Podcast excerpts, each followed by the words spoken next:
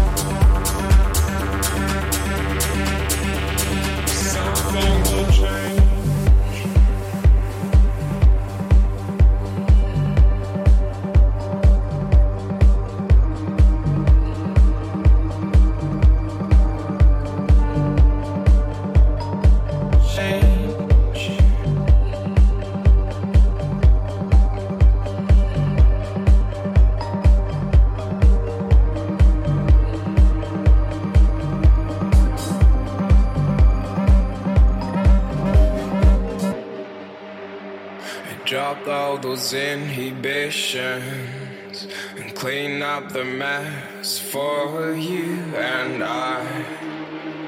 For you and I. I started to question these days, sitting round and we're There's something